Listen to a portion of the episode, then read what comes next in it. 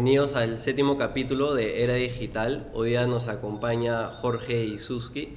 Él es gerente general y fundador de Innova Schools, una institución que en verdad a Santiago y a mí nos interesa bastante escuchar cuál ha sido el trayecto, cómo han logrado lo que han logrado, su expansión.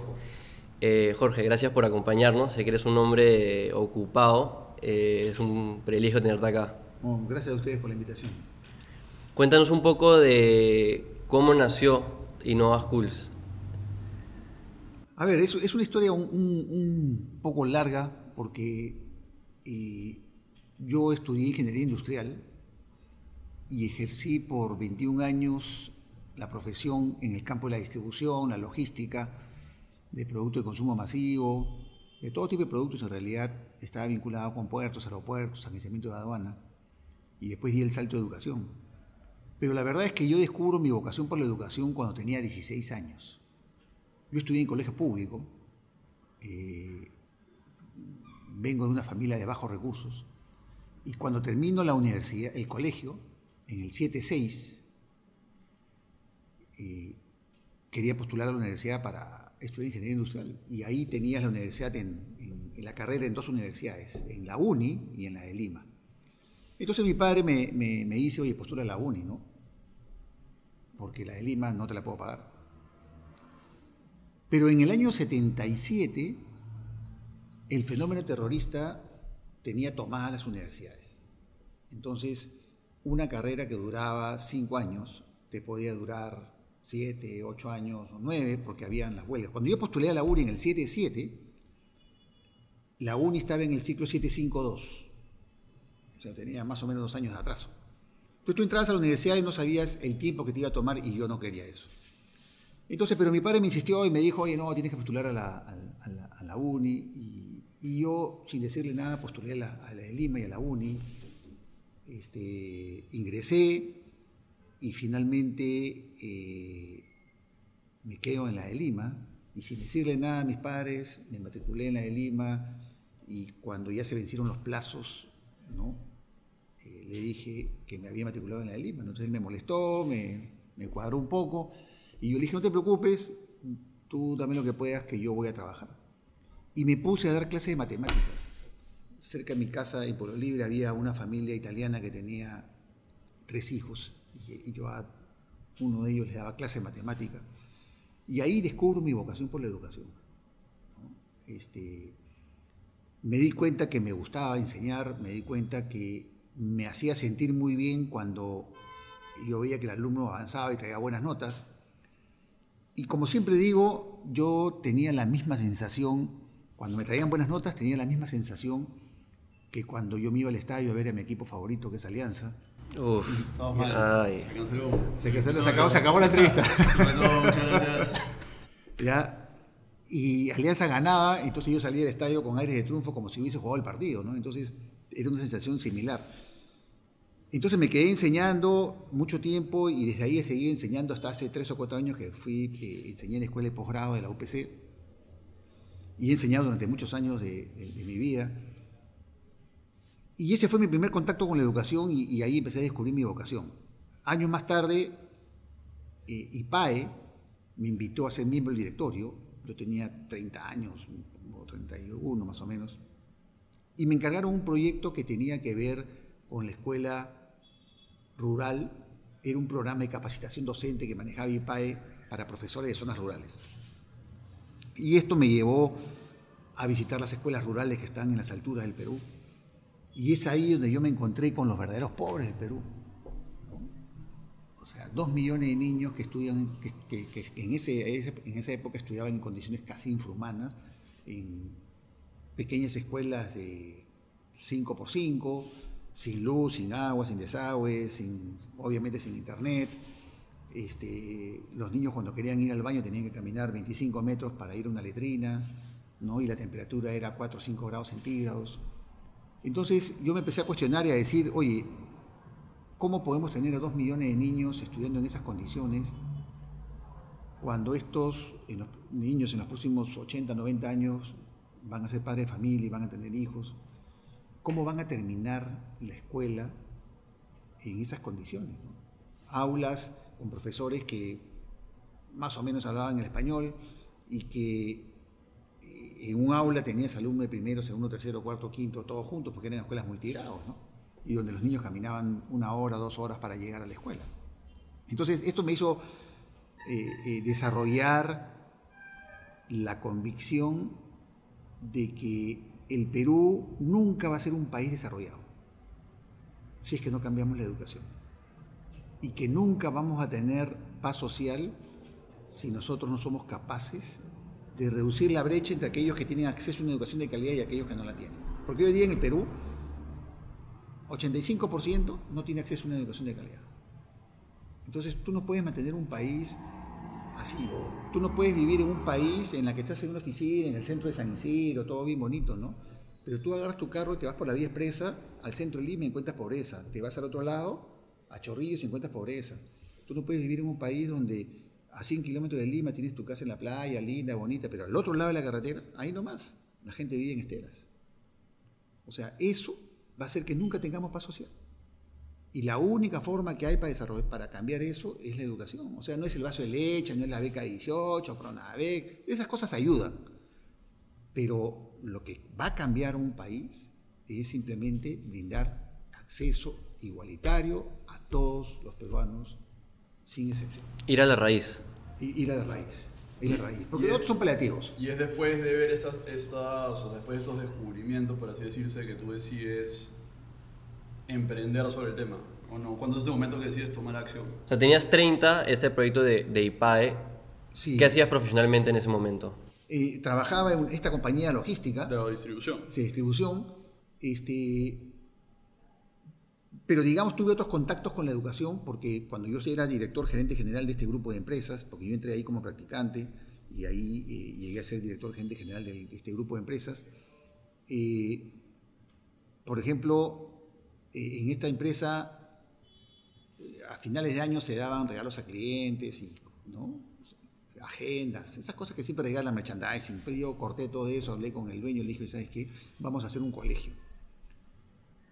Y mi primer colegio lo hice en el pueblo joven Tihuinza, entre la base naval y la cárcel del Callao. Y lo hice con el padre Miguel Ranera Sánchez Pardo, sacerdote diocesano, que es el que dirige Coprodeli ahora en el Callao, que es un cura que es fuera de. Yo siempre digo, o sea, este, este patita, este cura tenía no sé cuántas empresas y lo que ganaba de dinero lo dedica hasta ahora a recoger a los niños huérfanos, tiene hospitales, postas médicas, es un trabajo espectacular en el Callao. Entonces, como nosotros teníamos los recursos, pero no sabíamos cómo llevar al colegio, nos juntamos con el cura y, hicimos el Colegio San Miguel, que hasta ahora funciona, tiene 600 alumnos, y lo empezamos a hacer de poquitos, de poquitos y fue creciendo. Entonces fue otro, otro acercamiento que tuve este, con, con, la educación. Y así tuve varios acercamientos hasta que llegué a los 45 años. Y es ahí que tomo la decisión de dejar mi chamba y emprender este largo y duro camino de hacer empresa en el Perú, más en el campo educativo. ¿no? ¿Cómo fue esa decisión de dejo mi chamba y voy a emprender? Pucha, fue, la verdad que no es fácil porque claro, este, dejar la comodidad de tu suelo. Yo me acuerdo que un día estaba jugando un partido de tenis con un gran amigo y él me dijo, oye, pero tú estás loco, tú no sabes nada de educación, ¿qué te vas a meter, no? Este, y me dijo, oye, mira, ahora que termine el partido, anda a tu casa y agarra un papel y un lápiz y suma todo lo que te da la compañía. Chofer, carro, gasolina, mantenimiento, tarjeta de crédito, seguro, viajes, todo, todo, todo, todo, súmalo. Y después dime si renuncies. Entonces fui a mi casa y me puse a hacer la lista y cuando vi el número final yo dije, pucha, ¿no?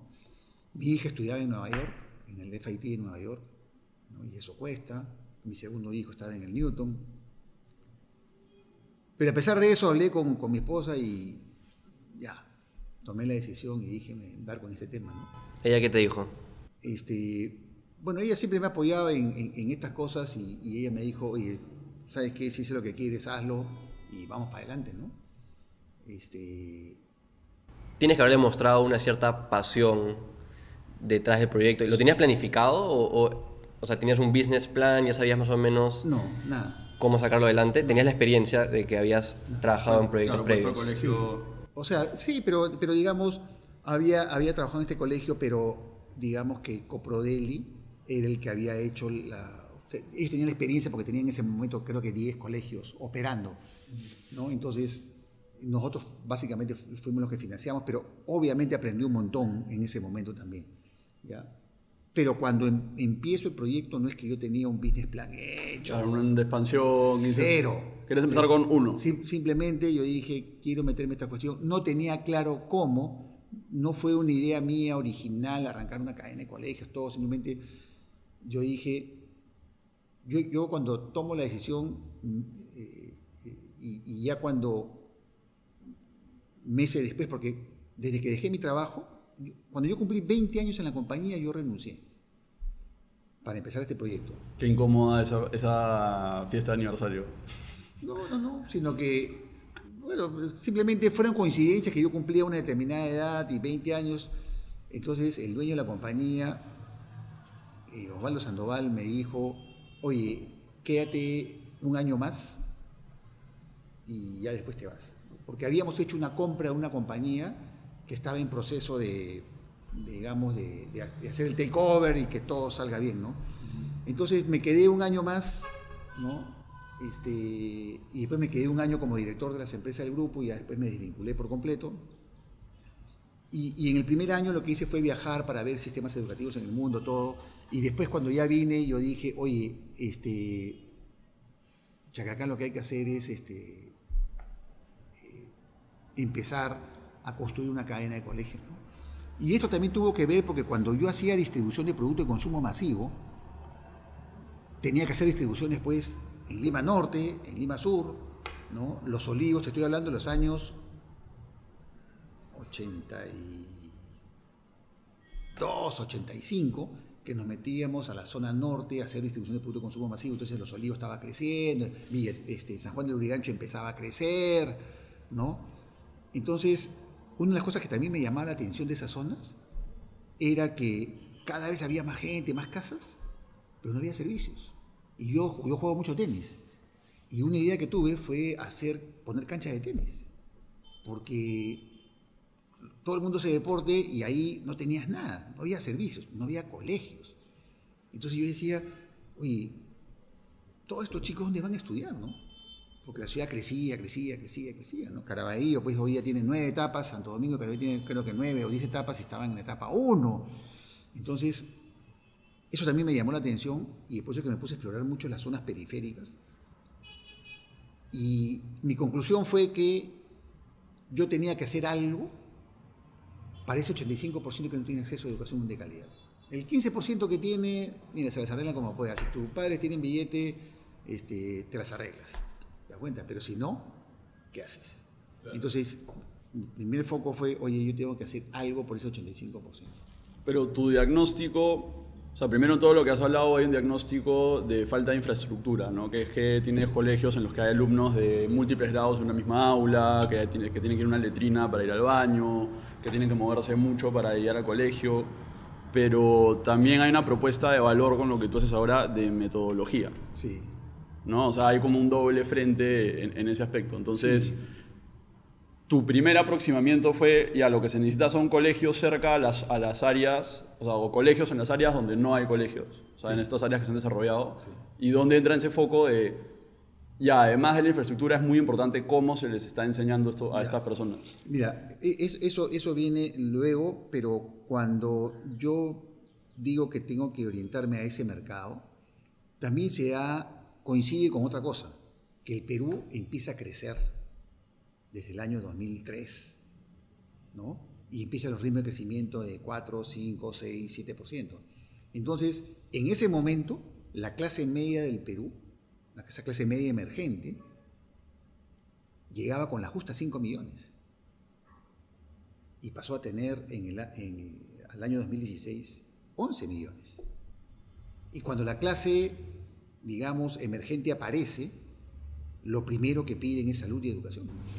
Otras necesidades. Así es. Entonces, ese crecimiento también de la clase media me hizo ver a mí de que justamente esas zonas como Los Olivos, Comas, Caraballo, Puente Pira, San Juan del Urigancho, San Juan de Miraflores, Villa María del Triunfo, iban a tener una gran necesidad de educación y que el Estado no iba a responder como debía ser.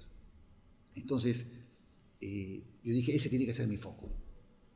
Y cuando empiezo y ya me, con la idea de hacer los colegios, yo me tracé dos objetivos en el año 2005. Primero, eh, quería demostrar algo, porque mucha gente que, con la que yo hablé me decían, pero, oye, estás loco, o sea, ¿por qué te metes en educación? O sea, no tienes experiencia en educación. Y segundo, Tú dices que quieres cambiar la educación del Perú, sí. ¿Cuántos alumnos vas a tener? Porque el Perú tiene 8 millones de alumnos en esa época, ¿no? Y, tú vas a tener acá un millón. ¿Cuántos vas a tener? 20 mil. Entonces, ¿cómo vas a cambiar la educación? Entonces, yo lo que dije fue, oye, no, yo lo que quiero es demostrar que en el Perú sí se puede hacer educación de alta calidad como en los mejores colegios, a un costo que esté al alcance de las familias de clase media, con un modelo autosostenible o sea, a tener un efecto demostrativo.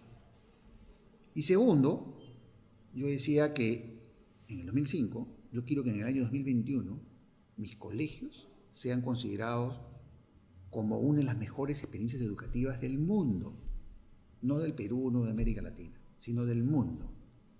Entonces mucha más gente me decía, estás loco. eso, pero eso, eso, es lo que más motiva, ¿no?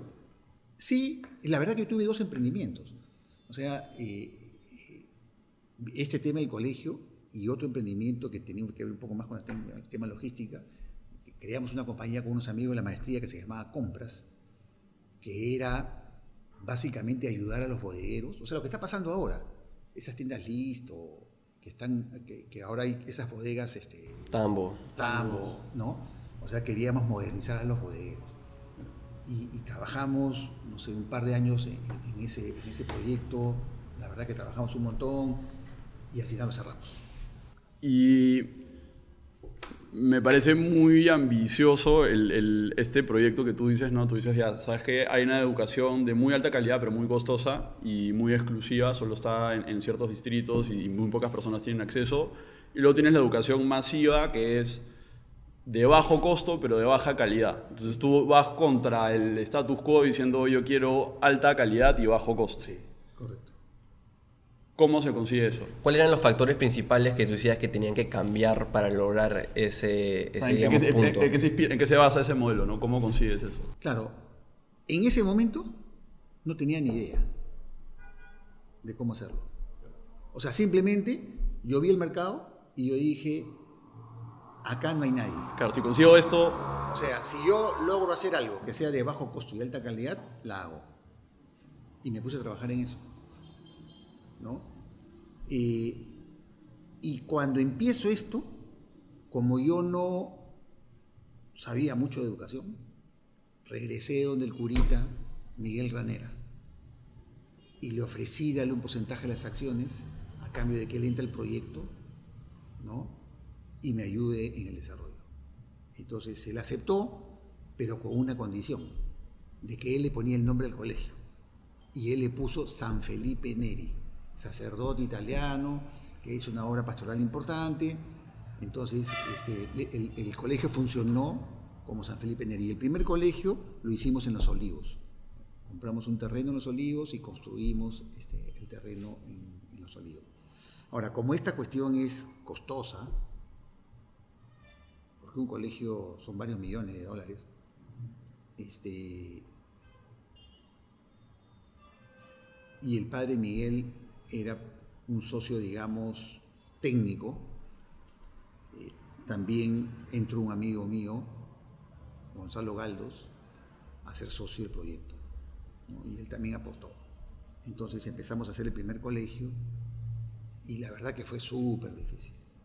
O sea, en esa época Gonzalo era director de la escuela de posgrado de la UPC, entonces yo era el único socio que estaba full time metido porque el padre Miguel también tenía todas sus cosas en el Callao, ¿no? Y fue súper, súper difícil porque, o sea, ¿quién matricula a sus hijos en un colegio nuevo? ¿no? Y sobre todo yo a veces este, invitaba a los padres de familia a charlas, ¿no? Entonces hacía las charlas, primero que no iba nadie, ¿no? Y, es horrible hacer una charla con dos papás, ¿no? Entonces yo, claro, yo ponía la sala para que entren pues este, 50, 60, venían dos, tres, y lo hacía todos los días, los sábados, iba los sábados, todo para ver si era el día el que no acomodaba, ¿no?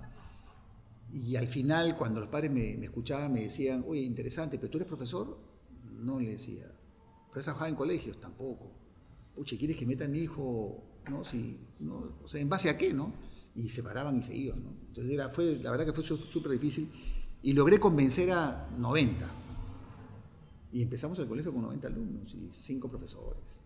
¿Cómo lograron de ahí lo ir levantando? Bueno, yo creo que el atrevimiento que tuvimos, yo creo que el atrevimiento que, que, tuvimos al no ser educadores es de plantear un modelo diferente, que le gustó a los padres de familia, que venían de una educación tradicional y todo. ¿no? Entonces, este, tuvo buena acogida. Yo trabajé en ese colegio de Los Olivos muchos años, en una oficina muy pequeñita que, eh, o sea, eh, eh, o sea, realmente en el cuartito de donde estaban las, computadoras, los servidores, todo, ahí yo tenía un, espacio. Y, ahí fue mi oficina, trabajé como cuatro años ahí, este, y, y, de cuatro años me fui desde la planicie hasta los olivos todos los días, desde muy temprano, y, y, fuimos, el siguiente año tuvimos una mejor acogida, este, aumentaron el número de alumnos, el tercer año también aumentó, y ahí nos mandamos a comprar el segundo terreno eh, por la encantada en Villa. En esa época terrenos baratos. Nos compramos 5.000 metros ahí y empezamos a hacer el segundo colegio y ya me acabó la plata. Entonces ahí tuve que tomar la segunda decisión dura y difícil porque la primera fue dejar la chamba. Después hablar con mi esposa para echar mano de activos personales para hipotecarlos y obtener un préstamo, porque no alcanzaba la plata. Y nuevamente ahí mi esposa me dijo, vamos para adelante, y, nos metimos con todo. Este, terminamos el segundo colegio, porque los colegios se hacen por etapas, ¿no? Y en esa época me fui a todos los bancos a pedir préstamos. Todos me dijeron que no, incluido el Me dijeron que no, que no financiaban startups y en educación tampoco.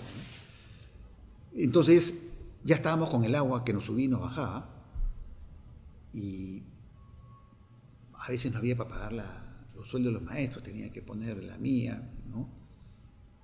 Entonces en la desesperación me fui a Washington a buscar al BID para presentarle el proyecto. Porque ya en ese momento ya yo había hecho un proyecto después de casi dos años, ya había hecho un proyecto para hacer 15 colegios. Mi idea original fue hacer 15 colegios. Entonces, me fui al BID sin conocer a nadie, a preguntar por la, gente encargada de educación, y la chica de la recepción me, ayudó, me mandó con la gente de educación, y ahí encontré a José Luis Churriza, un arequipeño que, trabaja allá, este, y él me derivó con, con la gente.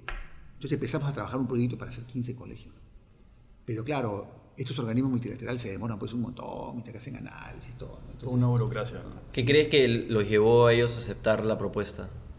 Yo creo que les interesó el, tema, primero, de la educación, segundo, que estaba dirigido a clase media emergente, ¿ya? Este, y, el BIT es muy activo en el campo educativo, ¿no? Entonces, eh, empezaron a evaluar el, proyecto, pero eso toma tiempo.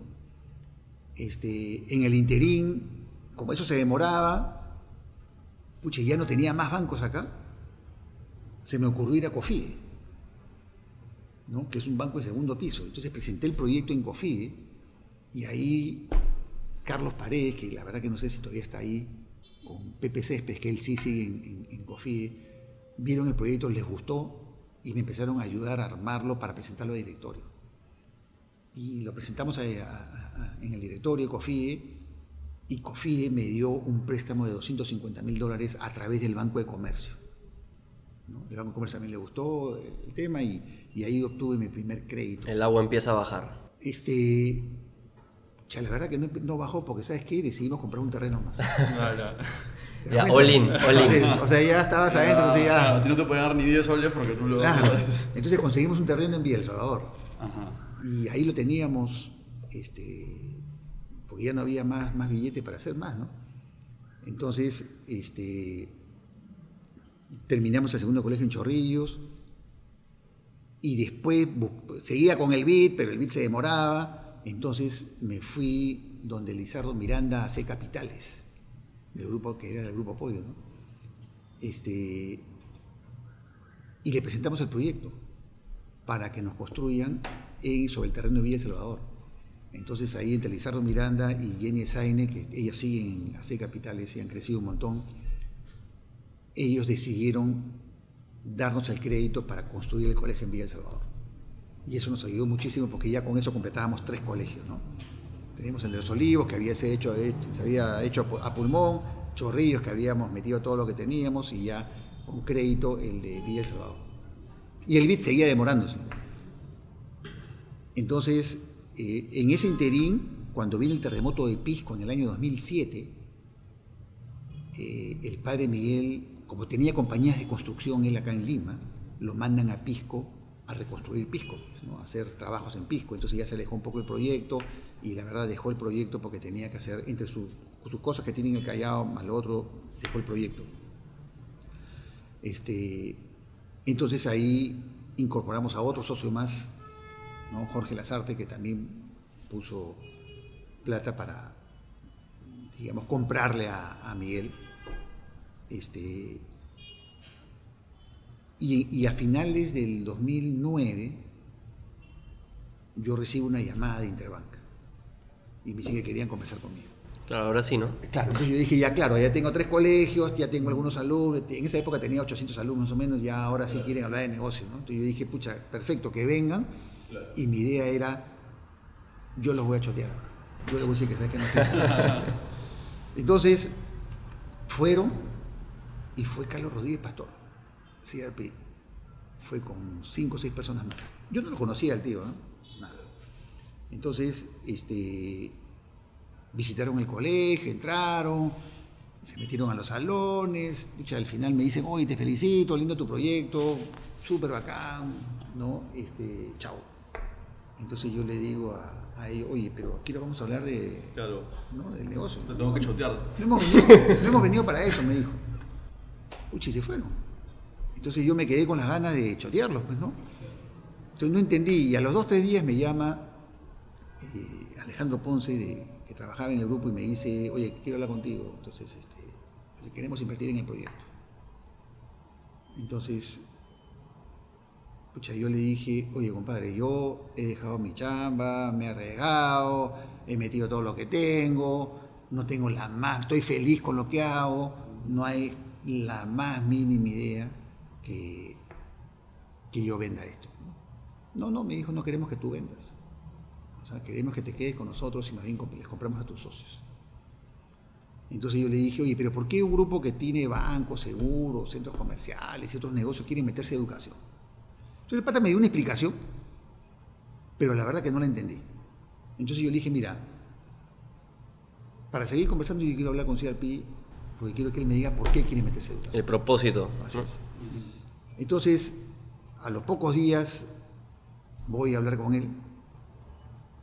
Y en la conversación, este pata me dijo exactamente lo mismo sobre la sostenibilidad del país, con otras palabras obviamente, ¿no? Pero tenía clarísimo que el Perú no va a ningún lado si no se algo por la educación. Y me decía, lo que tú estás haciendo hay que hacerlo en forma corporativa. Y me dijo, ¿cuántos colegios quieres hacer? Y yo le dije, 15. Y el pata me dijo, hagamos 100. Pucha, yo lo quedé mirando y pensé entre mí y dije, este tío se fumó algo, dije, ¿no? Porque yo no sé si, si se pueden hacer 100 o no. Y le dije, ya la verdad, yo no sé si entran 100 o no. Me dijo, bueno, veámoslo.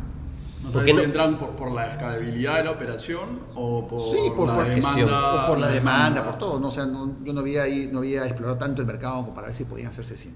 Claro. Pero en la conversación me quedó claro que en él y en el grupo había un genuino interés por hacer algo relevante en el tema educativo, porque coincidían conmigo que la, el único camino que hay para salir de donde estamos es a través de la educación. Entonces, eso a mí me convenció muchísimo, ¿ya? Pero además también entre el 2005 y el 2009 ya yo me di cuenta que yo me convertí en un freno al crecimiento porque no tenía recursos financieros. Yo era director, marketing, ventas, operaciones, contador, ya sea todo. Entonces, yo no iba a poder crecer, o sea, sin- a, sin- a la velocidad que... Claro, si no me asociaba con Intercorp, no sé, pero de repente hubiese hecho 5, 8 Y, y una pregunta, porque, porque esto, esto me parece lo más... O sea, claro, importantísimo que tengan los mismos valores, visión y propósito a la hora de buscar un socio, por- porque si no, sabes Claro, que eventualmente a largo plazo no va a funcionar. Pero también meter un grupo así, me- a mí por lo menos me daría la sensación de que de repente voy a ir perdiendo poder sobre mi proyecto y, y, Sí, claro. y puedo ir como que, como que de repente agarran lo que yo fundé y termino siendo deja- dejado de lado porque ellos tienen todo el, el- el leverage, ¿no? Claro. Como que todo el- Pero mira, ¿Cómo fue esa situación? yo creo que es parte del riesgo. Y esta tercera decisión fue, o sea, ahí, ahí yo me convencí que este grupo quería hacer algo importante y como yo me convertí en un freno, yo encontré muchos recursos en el grupo que podían apalancar mi proyecto. Pero mi objetivo es cambiar la educación del Perú. Mi objetivo no es ser mayoritario en la empresa. ¿Te das cuenta? Entonces, para mí no es tan relevante el porcentaje que yo tengo en, en- en- en- en la participación de las empresas, sino cuánto impacto puedo generar en el país y si puedo cambiar la educación o no. Entonces, esta decisión de asociarme con ellos fue dura, porque claro, siempre hay lo que tú dices, no pasa de ser socio mayoritario, socio minoritario, tienes un jefe, Claro. o sea, sí pues, pero no fue difícil, ¿no? Porque para mí lo que importa es el impacto que puedo generar en el país. Y obviamente con estos tíos el impacto iba a ser mucho mayor que lo que yo podía conseguir, digamos, este solo. ¿no? ¿Y cómo fueron esos cambios de ahí, de, digamos, del 2010 al 2013, esos primeros tres años con, con ellos? Mira, este, la verdad que fueron súper fluidos como lo es hasta ahora, ¿no? Este, y claro, eh, yo recuerdo una conversación que tuve con, con Carlos en la que él muy diplomáticamente me quería decir, oye, el modelo educativo que tú tienes, pucha, no creo que sea el modelo del futuro. Y tenía toda la razón. Pero él me lo quería decir suavecito, ¿no? Pero en el fondo me quería decir, oye, hay que desechar esta cuestión y que hacer algo nuevo, ¿no? Entonces, este, eh, un día viene y me dice, oye, hay esta compañía en Estados Unidos, ahí digo. Se ha trabajado con Apple también, ¿no? Sí, claro. Este, bueno, es una, es una de las compañías que es considerada como una de las cinco más creativas del mundo, ¿no? Entonces me dijo, este, mírala, ¿no? Entonces me puse a verla quién era, después me dijo, oye, vámonos a San Francisco. Y nos fuimos a San Francisco y me dijo, prepárate una presentación de Innova. Este, y preparé una presentación de Innova, ¿no? Entonces le dijimos para que trabajen con nosotros. Y, y claro, este, yo fui con varias ideas, ¿no? Allá. Primero, para mí un gran tema en el, en el campo de la educación, y creo que es parte del éxito que tenemos, es qué le enseñas a los alumnos. Este, y antes de eso, es si tú hoy día, y antes también, a un alumno le preguntas, ¿qué es lo que más te gusta del colegio? ¿Qué te dice? Sus amigos. recreo, La educación física. educación física, las vacaciones. ¿Por qué? ¿Por qué los colegios se han convertido en elementos hostiles a los chicos? O sea, ¿por qué no un, un chico le dice a su papá, papá, quiero ir el sábado y quiero ir al colegio? ¿Por qué? O sea, no le gusta ir al colegio, porque los colegios se han quedado en el tiempo. O sea, los jóvenes y los chicos, los niños han evolucionado, todo ha cambiado y la escuela no ha cambiado. Entonces, yo me, yo me cuestionaba y decía, ¿cómo hago para que los alumnos maten por venir al colegio? Segundo, oye, ¿qué les enseñas? Porque la responsabilidad que tienen los colegios y los padres de familia es preparar a los niños para que ellos sean exitosos en el mundo que les va a tocar vivir, que no es este mundo. Es un, mundo también, es un mundo menos predecible también el, el que se nos viene, ¿no? Creo que Totalmente. a, a lo largo, o sea, en el pasado, digamos, si estabas en, en los 50, en los 60, te podías proyectar cómo iba a ser el mundo tal vez en los 80 y en los 90, pero hoy en día creo que nadie sabe cómo va a ser el mundo de acá a 30 años con todo este cambio de la revolución del Internet y, y el mundo cada vez se está transformando a una mayor velocidad, con lo cual, por lo menos desde mi perspectiva, creo que se vuelven mucho más importantes las habilidades blandas, las habilidades interpersonales, la habilidad del autoaprendizaje, de ser más autodidacta para tú mismo, también con apoyo del colegio, pero sin la necesidad del colegio, poder tú mismo también adaptarte a estos cambios. Definitivamente es totalmente cierto. Y un niño entra hoy día a los tres años, termina después de 14. O sea, hoy día un niño llega al colegio a los tres años y va a terminar dentro de 14 años. ¿Cómo va a ser el mundo en 14 años? Nadie tiene ni idea. Entonces, ¿qué le enseño? ¿Para qué me mato enseñándole materias? A memorizar. Ese, ese es, ese es un tema. Y tiene que aprender a seguir aprendiendo, Claro. porque, porque él va a salir del colegio y el mundo va a seguir cambiando cada vez más rápido. Entonces Así no es, es. un tema de conocimientos técnicos, sino de las habilidades para adaptarse, seguir adaptándose al mundo. ¿no? Otro de los cuestionamientos que tenía es, eh, oye, ¿cómo haces para captar la atención de un alumno? Yo, ahora que estoy en el campo educativo, admiro a los profesores, porque yo creo que no hay nada más difícil que entrar a un salón de cuarto y media a hacer una clase. O sea, a los chicos no les interesa quién está al frente, que los que están hablando, y lo único que quieren es el celular y estar chateando con 10 amigos a la vez. ¿Te das cuenta? Entonces, ¿cómo haces tú para capturar la atención del alumno y mantenerlos en la clase 40 minutos? Es súper difícil. El esfuerzo que hay que hacer es enorme y ese esfuerzo lo hacen los maestros todos los días en los colegios. ¿Y qué plantearon ustedes? Bueno, ahí nosotros eh, empezamos a ver y, y- y lo que hicimos fue eh, crear un modelo que es un blended, que ahora, ahorita te lo explico, pero el- el tercer cuestionamiento que yo tenía después de ese era, si tú tienes un buen profesor, tú puedes aprender mucho. Si no te toca un buen profesor, aprendes poco. Entonces, ¿cómo haces para romper esa barrera? Para que no dependa, ¿cómo superas el techo del profesor? ¿Te das cuenta? Porque todos hemos tenido alguna vez algún profesor extraordinario, pero también hemos tenido malazos. ¿no? Por lo Yo- general yo- son más los malos que los yo extraordinarios. tuve un, un profesor buenazo que se llamaba Miguel Montes, que este pata siempre me decía, oye, Suski, apunta a la luna, porque aún si fallas, vas a estar entre las estrellas. Durante todo el tiempo que estuve en el colegio me cruzaba con él en el patio y me decía, Suski, me hacía así, me señalaba así. Entonces mis amigos me buleaban y todo el mundo me decía, Suski, me hacía así, me hacía así.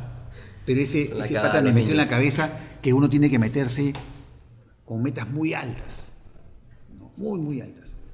Este, y, y- y le agradezco mucho. Entonces, con todos esos cuestionamientos, nos fuimos a IRIO y le dijimos, queremos hacer un modelo que rompa toda esta cuestión y que cueste máximo 100 dólares al mes.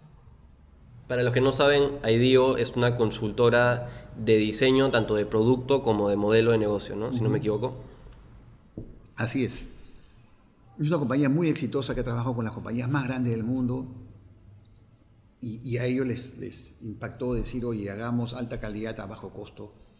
Entonces armaron un equipo y empezamos a trabajar con ellos. Trabajamos casi como un año creando este modelo blended, ¿no? Que es un modelo, digamos, en la que el 70% de las horas de clase se hacen en formato grupal y 30% en formato de autoaprendizaje. Pero el 70% que es eh, aprendizaje grupal, las clases las deben hacer los alumnos, no los profesores. Nosotros no tenemos carpetas en filas, sino son cosas como estas en las que hay cuatro o cinco alumnos, cinco o seis alumnos, Como trabajo en equipo. trabajo en equipo. Entonces, lo que nosotros hacemos en nuestras clases es, a la pregunta que tú me decías, ¿cómo capta la atención del alumno? Le presentamos una pregunta curiosa o les pasamos un video que capte la atención. ¿no?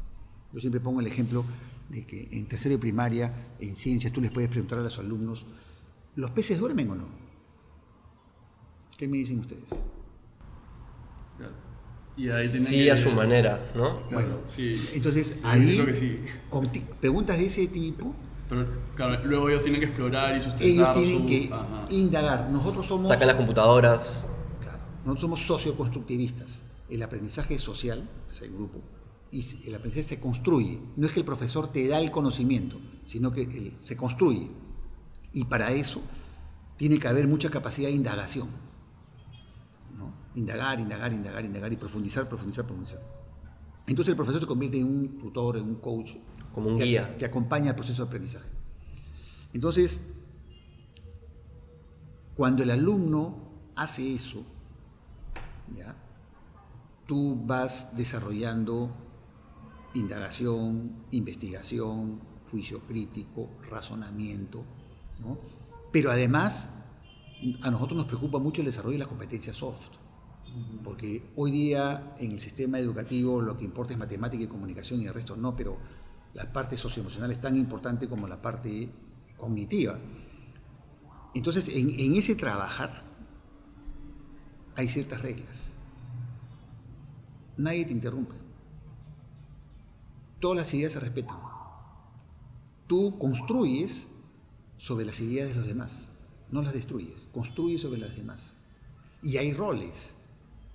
Uno trae los materiales, otro escribe, otro toma el tiempo, ¿no? Otro consulta. O sea, que se puede, pueden dividir según la afinidad de cada uno. claro. Uno puede decir, oye, yo hago la presentación, Claro, porque a mí me gusta claro. hacer los gráficos, mientras que otro te dice, ya, yo leo los textos, interpreto. Yo resumo. E- Entonces vas creando una mini comunidad donde hay respeto, hay tolerancia, hay respeto por las ideas de los demás, hay construcción conjunta Liderazgo también, ¿no? Porque como ahí- equipo tienen que decidir qué Claro. respuesta van a dar. y ahí van surgiendo los líderes. ¿no? Tú, tú vas viendo quién es el que toma la iniciativa y todo lo demás. Entonces se van desarrollando esos grupos, vamos des- eh, desarrollando los alumnos habilidades blandas, pero también van aprendiendo la parte cognitiva, si es un curso de matemáticas o de ciencias. ¿no? ¿Se califica de alguna manera es- estas habilidades blandas? Sí, claro.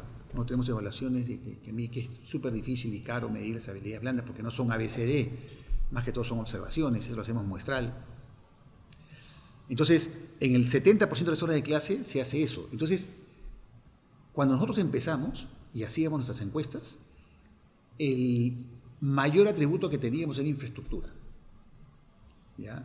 Porque nosotros cuando empezamos el proyecto con IDEO decidimos, hicimos varios research y vimos que más o menos hay 11 factores que los padres de familia consideran para tomar la decisión de escoger un colegio. Pero tú no puedes ser bueno en todo. Tú tienes que escoger en qué vas a ser muy bueno y en qué vas a ser estándar o medio maluco. Y tienes que tener la valentía de decírselo al mercado. Porque si no se lo dices, va a haber un gap entre lo que el cliente espera recibir lo que tú le vas a dar y eso es insatisfacción. Una coherencia en el valor. Entonces nosotros dijimos, vamos a hacer fuera de serie en cuatro cosas. Primero, infraestructura. Segundo, nuestra metodología. Tercero, en nuestros profesores. Y cuarto, nuestra formación en valores y valores ciudadanos. Y, So- y- so- y so- una so- pregunta, ¿qué, es, ¿qué estás dejando de lado Exacto. entonces? Por ejemplo, si tú quieres que tu hijo, tú me vienes al colegio y me dices, oye, mi hijo es deportista y el pata nada, postas 4 por 100, yo te digo, este no es el colegio, no tengo piscina. Oye, mi hijo toca el vilonchuelo y necesita un colegio donde hay este, Creativo, artístico. este, Ajá. algo, orquesta sinfónica. O sea, Aquí no es. Aquí no es. Tenemos nuestro programa de educación física, tenemos nuestros programas de arte, teatro, danza, música, pintura, pero no al nivel de que un padre de familia pueda querer que su hijo pues compita este, en, en pruebas nacionales o internacionales, ¿no? Este, en, esos casos. Pero nuestros programas de deporte son súper buenos, caminan muy bien, cumplimos y accedemos con todo y, nos va bien. Pero no somos este, el colegio deportista por excelencia. Este, y empezamos con el tema de infraestructura y con IDEO desarrollamos un colegio, que es el que tenemos hoy día. Eh, los colegios hoy día en general son como cárceles, ¿no? O sea, todo es con fierros, centro de cómputo con barrotes para que no se lleven las computadoras, ¿no? Este, Hay muros altazos para Sí, que no o te sea, tú pasas por un escapes. salón y tienes la puerta con un huequito ahí, ¿no? En, en la ventana. Entonces nosotros dijimos, trabajamos mucho con alumnos, hicimos mucho research con ellos y al final decidimos hacer una infraestructura que sea abierta, transparente, mucho vidrio, ¿no? colores muy fuertes, verde limón, tenemos colores que son verde limón, ¿no? este, con un gris clarito. Este, los, los pabellones no son rectos, son oblicuos, tienen formas que dan movimiento al colegio. Entonces hemos creado un ambiente lúdico para el estudiante. ¿no? Y eso también lo hicimos porque en el Perú hay más o menos entre 10, 12 mil colegios privados, pero 80% son de muy mala calidad, funcionan en casas, departamentos, entonces nosotros dijimos, oye, tenemos que hacer algo realmente diferenciador y tenemos que ir a Comas, Caraballo, Puente Piedra, San Juan de Lurigancho, Villa María del Triunfo, Chincha, Huacho, Juliaca, Huánuco, con una infraestructura que sea imponente. Y me da mucha curiosidad porque concuerdo con todo lo que dices en el sentido de que la educación del colegio tiene que, activar la curiosidad del alumno. Me parece que la metodología está muy bien, pero suena carísimo todo lo que dices. O sea, lo de que, vamos a hacer una arquitectura que, ni siquiera es recta y, ajenadora, sino curva y lúdica con los colores, que vamos a hacer una metodología de aprendizaje blended, participativa, que, que, que es como un coach. ¿Qué eficiencias en costos has podido encontrar para poder hacer esta nueva propuesta que es disruptiva y, acertada, bajo mi opinión, y, encima escalable ¿no? a todo el Perú? Sí. Mira, nosotros hoy día cobramos 550 soles de pensión en promedio, ¿no? que es un poco más o un poquito menos. ¿ya? Este, y con eso vivimos, nosotros no recibimos donaciones, nada, nosotros somos autosostenibles y vivimos solo de pensión. Correcto. Entonces, Hoy día con 54 colegios yo puedo decir que sí es posible hacer educación de alta calidad como en los mejores colegios a un costo que esté al alcance de las familias de clase media peruana como modelo autosostenible. Los resultados de nuestros alumnos eh, son súper buenos. Claro, nosotros tenemos diferentes formas de medirlo, ¿no? porque tú no puedes medir la calidad de un colegio solo por las pruebas nacionales de matemática y comunicación, eso no es así. Pero si tomamos ese elemento, mis resultados son tres veces en matemática que los promedios públicos urbanos, no considero los rurales, solamente los urbanos, y el doble que los colegios privados, mis alumnos. Si yo comparo el rendimiento de mis alumnos con los 10 colegios top del Perú, esos que cuestan 1.000, 1.500 dólares al año y que tienes que pagar 10 o 15 mil dólares de cuota de ingreso, eh, ellos en comunicación me llevan 7 puntos y yo les llevo 5 puntos en matemática. Bien. ¿Me das cuenta? 86% de mis egresados están siguiendo estudios superiores en las mejores universidades. ¿Okay? Tengo alumnos que están yéndose becados al extranjero. Tengo varios casos destacados de, esos. Eh, la performance de mis alumnos en las universidades, porque las universidades privadas reportan, por ejemplo, la Universidad Católica me dice que el 41% de mis alumnos está en décimo, tercio, quinto superior algunos de ellos becados, con medias becas, y estos chicos están compitiendo con los que vienen de los colegios top y están en la católica. ¿Te das cuenta? Entonces, 28% eh, de mis egresados estudian carreras vinculadas a las ingenierías, 12% a los negocios, 7% medicina. O sea, los resultados que estamos teniendo son súper buenos, súper buenos. Entonces, sí es posible hacer educación de calidad a un costo razonable. Y yo creo que a tu pregunta, el secreto es que tienes que ser una compañía low cost, o sea, muy fit, y segundo, escala. O sea, nosotros tenemos con, Intercorp 10 años ya trabajando, desde el 2010. 9 años ya, próximo cumplen 10 años. Y perdemos plata. O sea, a nivel de P&L tenemos pérdidas. A nivel de Evita tenemos Evita positivo desde el 2014. Pero recién este año vamos a hacer break-even. Hemos invertido 350 millones de dólares, de los cuales 150 millones son aportes de capital de los socios que hemos puesto para sacar adelante el proyecto. Nadie en el Perú ha metido 350 millones de dólares en educación básica. Y el proyecto completo, porque estamos en 54 colegios y estamos construyendo 9 colegios, 9 colegios nuevos por año, y hasta el año 2024 para tener 100 colegios. El proyecto completo son 460 millones de dólares. Eso no lo ha hecho nadie en el Perú. De tu perspectiva, ¿crees que ya lograron romper el paradigma de que se puede cambiar la educación en el Perú, eso de que tus, de que tus amigos, cuando recién iniciadas ah, de manera sola, decían, ¿cómo lo vas a lograr? ¿Cómo se va a hacer? Nadie lo va a poder lograr. Sí, yo creo que con 54 colegios somos una compañía, por ejemplo, ¿no? ¿Cómo me ve el mercado financiero a mí? Nosotros hemos puesto 150 millones de dólares, tenemos un pequeño préstamo con el BID, todo lo demás emitimos bonos en el mercado de capitales. Somos una compañía que lista en la Bolsa de Valores de Lima y nosotros emitimos papeles de deuda que las compran en ofertas públicas. Acabamos de emitir un bono social por 180 millones de, soles eh, a 15 años con 3 años de gracia en moneda local. Tenemos calificación de riesgo doble A. Y eso lo que te dice es que las calificadoras de riesgo y los inversionistas, que son AFP, compañías de seguros, los fondos de pensiones, ven que nuestro modelo es sólido y tenemos una calificación de riesgo AA.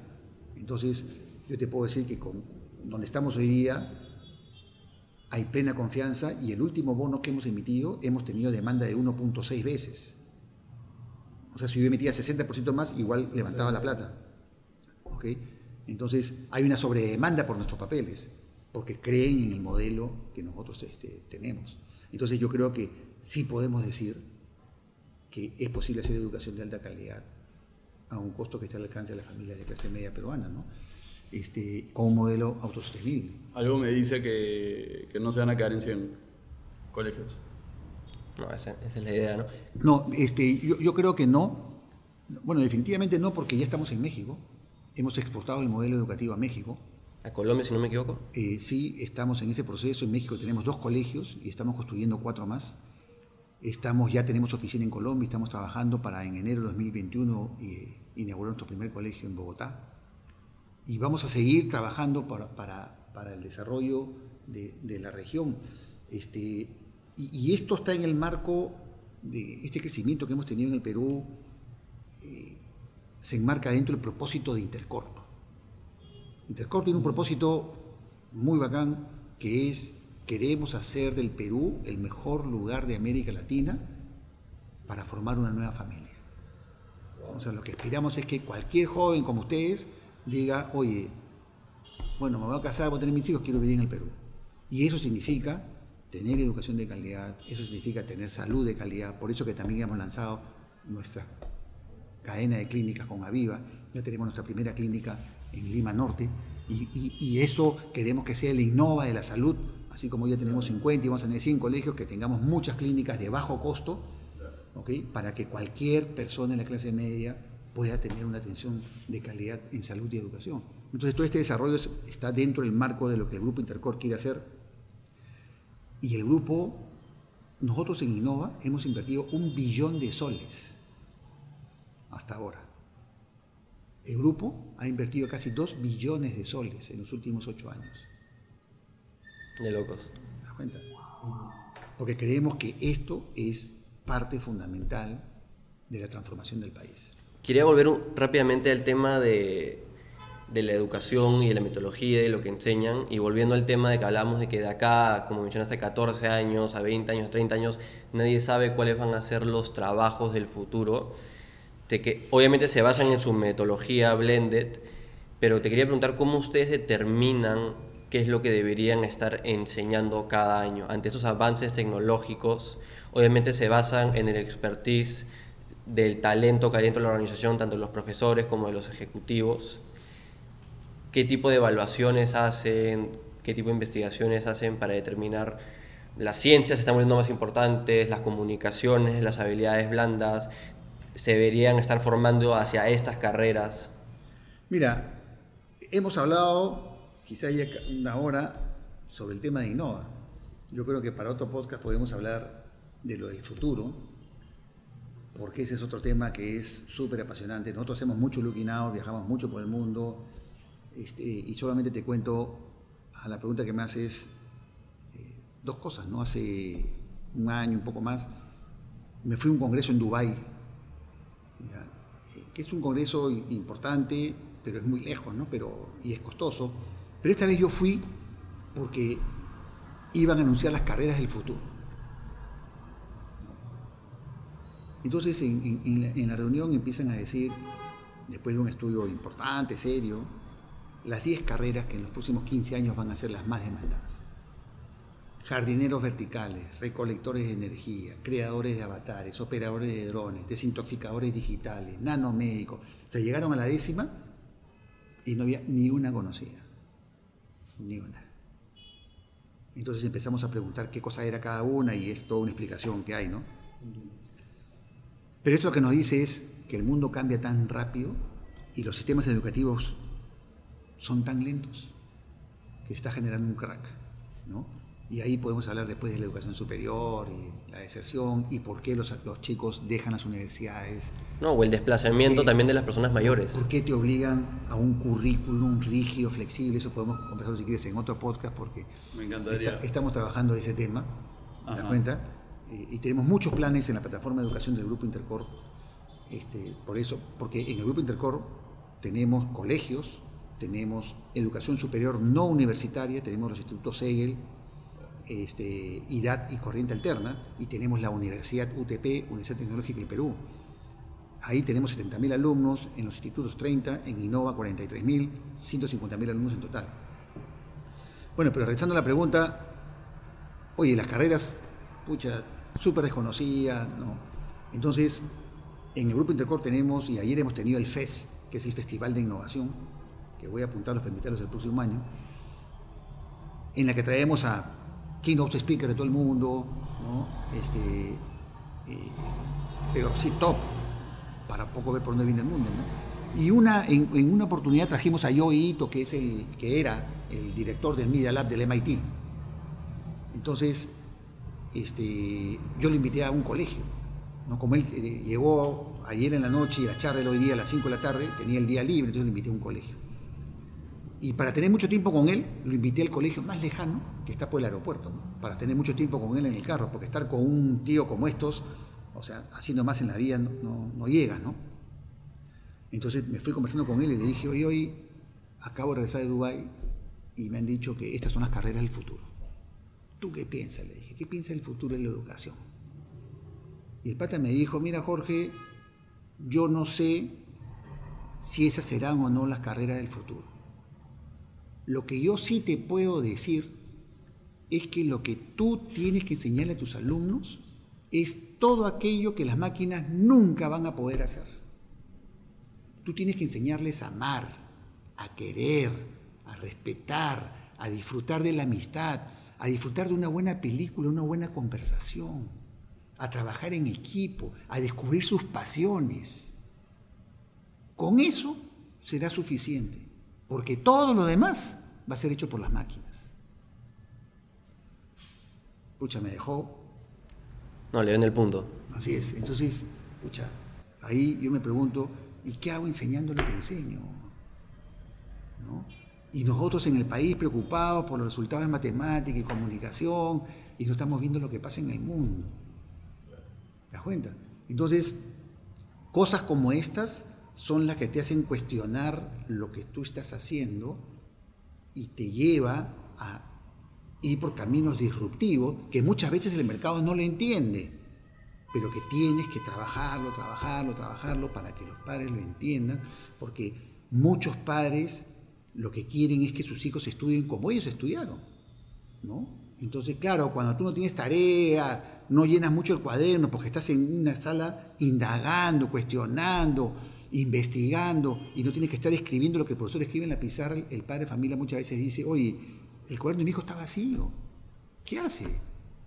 Oye, mi hijo no tiene tareas, este colegio no sirve, porque se asocia la calidad educativa con exigencia, con las tareas y con la repetición y la memoria.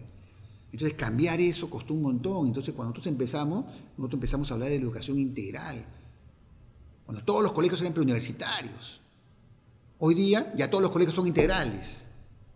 ¿no? Entonces hemos cambiado nosotros este, eso y así como eso en varias otras cosas estamos, hemos cambiado y vamos a seguir cambiando. Entonces esto va a ser súper, súper dinámico eh, y, y lo que tenemos que hacer es preparar a los alumnos para un mundo incierto, un mundo cambiante, ¿no? Entonces, los chicos tienen que tener hoy día la capacidad de poder enfrentar escenarios inciertos. Entonces tú no puedes aspirar a que un joven terminado el colegio esté capacitado para enfrentar ambientes inciertos cuando tú en el colegio le tienes una currícula fija. ¿Te das cuenta? Que tienes que llevar tantas horas de matemática, tanto de comunicación y enseñas cursos en compartimentos estancos. Claro, está más, más basado en conocimientos técnicos que en habilidades. Tú, tú, tú hoy día entras a una universidad y lo que tienes es una currícula que te tienes que llevar. Vas a estudiar este, no sé, pues este, bioquímica, tienes que llevar lengua 1, lengua 2, historia de la civilización 1, propedéutica. Introducción a la investigación. ¿Y qué es lo que pasa? Lo que te pasó a ti. O sea, tú, llega un momento que tú dices, oye, ¿qué hago acá? ¿Te das cuenta? Entonces, ese es un tema que nosotros en los colegios lo trabajamos. Y ya si quieres conversamos en otra oportunidad del siguiente paso, porque lo que viene en las universidades es este, apasionante, ¿no? pero, pero no es fácil poder determinar qué es lo que le enseño al alumno para que sea exitoso en el futuro, pero sí creemos que tiene una alta dosis de soft skills, ¿no? De conseguir personas que no solamente sean competentes, sino que sean resilientes, cuenta? Eh, personas que tengan mucha capacidad de investigar, de autoaprender, porque estos chicos son lifelong learners y estos chicos van a vivir 100 años.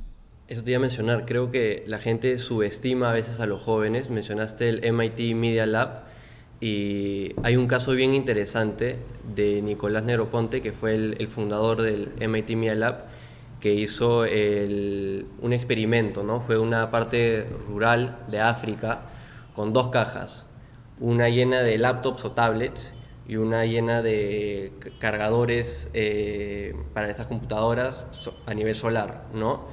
Y, las dejaron ahí. Y en una semana habían aprendido a usarlas. Y en un mes habían aprendido a, de cierta manera, hackearlas y, abrir nuevos programas y nuevas fuentes de información para ellos mismos autoaprender basado en el Internet. ¿no? Creo que, como mencionas, en muchos casos se basa simplemente con darle nuevas oportunidades, nuevas herramientas, tanto en el Perú, a zonas que no han tenido esta oportunidad como en otros países.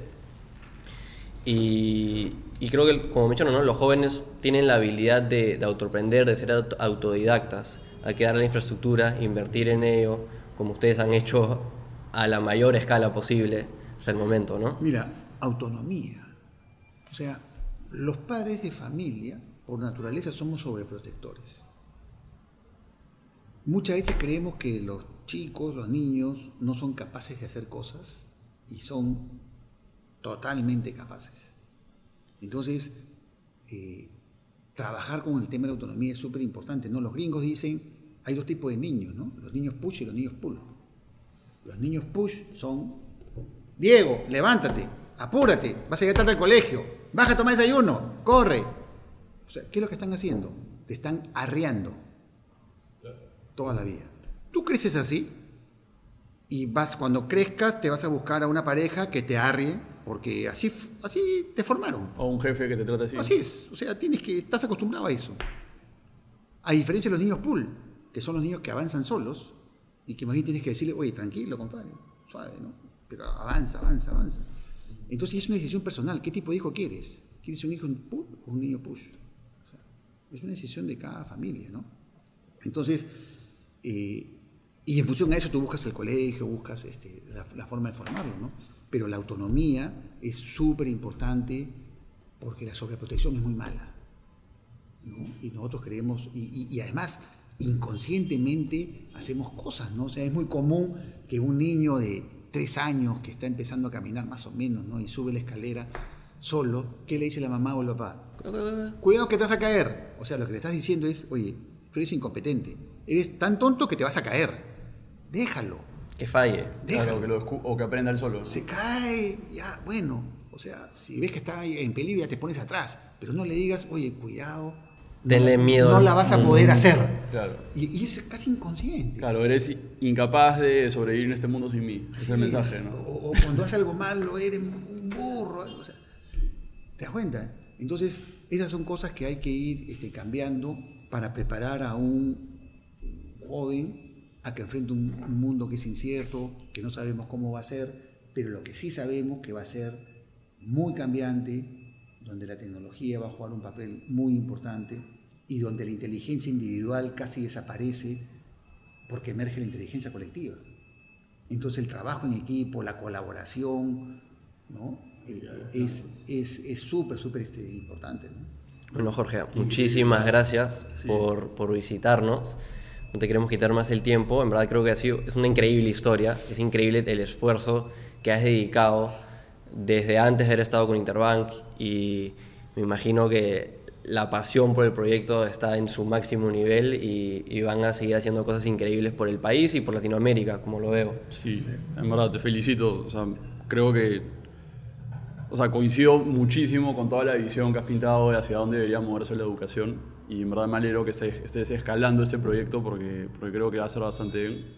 Eh, me encantaría volverte a tener como invitado para, para hablar ya no, no, solo sobre, sobre Innova School, lo que has venido haciendo, sino todo este abstracto de qué es lo que se viene en el futuro. Es un tema que me apasiona bastante también. Y si eres padre, familia, Innova Schools, matrícula 2020 en línea ahorita. Ajá, y eso. En verdad, muchas gracias por venir. Perfecto, gracias a ustedes y cuando quieran, conversamos nuevamente.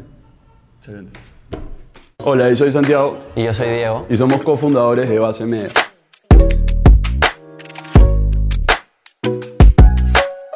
Somos una agencia que ayuda a empresas que no tienen los conocimientos o la infraestructura para hacer actividades de marketing digital, a adaptarse y destacar en el mundo de las redes sociales a través del manejo integral de su presencia en línea. Otras organizaciones comprometidas con destacar e invertir en plataformas digitales fallan más que nada por una oferta del mercado. Tienen que recurrir a diversos proveedores como una agencia de publicidad, una productora, una agencia de medios y muchas veces una agencia de relaciones públicas para en verdad abastecerse de todas las funciones necesarias para una estrategia de marketing digital balanceada y esto genera mayores costos, mayores ineficiencias por tener a todos estos proveedores divididos en diferentes lugares y no tenerlos bajo un mismo techo.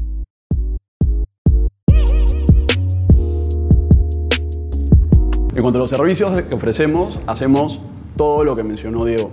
Partimos por la estrategia y entendemos los objetivos comerciales y de comunicación del cliente. Una vez que tenemos un framework de trabajo bien definido, pasamos a hacer una estrategia de comunicación y comercial para cumplir todos los objetivos del cliente. Encontramos las audiencias del cliente en las plataformas que deberían estar, definimos cómo segmentar las audiencias, hacemos estrategias de comunicación para hallar a cada uno de estos públicos con los atributos o mensajes indicados. Definimos si el cliente debería hacer fotos o videos, cuál debería ser la propuesta estética de la marca, qué tipo de contenido o iniciativas deberían hacer, en qué momentos, con qué frecuencia, con qué presupuesto y más o menos qué resultados podrían esperar en base a esa estrategia y en qué momentos. Una vez que tenemos toda la estrategia definida, pasamos a producir nosotros mismos todo el contenido que formó parte de esta estrategia. Una cosa que nos enorgullece mucho es que estamos en facultades de producir nosotros mismos todo el contenido que formó parte de la estrategia. Hacemos diseños gráficos con un departamento gráfico y fotos y videos con un departamento audiovisual. Tenemos una casa productora in-house que hace 19 sesiones audiovisuales al mes entre fotos y videos. Luego, una vez que tenemos listo todo el contenido que formó parte de la estrategia, nos encargamos de la distribución de este contenido al público objetivo. Tenemos un departamento de medios que se encarga de idear o elaborar los planes de distribución de contenido de nuestros clientes, ejecutar estos planes y luego optimizar los resultados. Además de este servicio, ofrecemos un servicio de desarrollo de páginas web, manejo de identidad de marca y trabajo o gestión con influenciadores para complementar toda nuestra labor y exponenciar los resultados que podemos traer en todas nuestras campañas de comunicación. Dejando de lado los servicios, la otra razón que nos diferencia de la gran mayoría de agencias es el equipo de trabajo que hemos construido. Nosotros hemos armado de manera liderada un equipo de 30 personas de entre 21 y 28 años de edad, pues creemos mucho en las capacidades de los jóvenes para manejar estrategias para redes sociales. Nuestra generación ha pasado muchísimo tiempo en estas plataformas y las entiende a detalle. Y es por esto que hemos armado este equipo de trabajo joven, dinámico y que nos ha traído resultados muy creativos e innovadores en todos nuestros trabajos. Estamos muy contentos de nuestros dos años en el mercado haber tenido la oportunidad de trabajar con empresas de diversos rubros, desde banca, retail, salud, construcción, entre otras, y habernos sabido poner los zapatos de cada cliente para cumplir con diversos objetivos, desde reconocimiento de marca, recolección de leads para B2B, ventas en e-commerce, atracción de talento a la organización y más. A futuro queremos ir ayudando a nuestros clientes a triunfar en esta nueva era digital llena de constantes cambios. Y por eso los invitamos a conocernos en nuestras redes sociales y a visitar nuestra página web basemedia.p.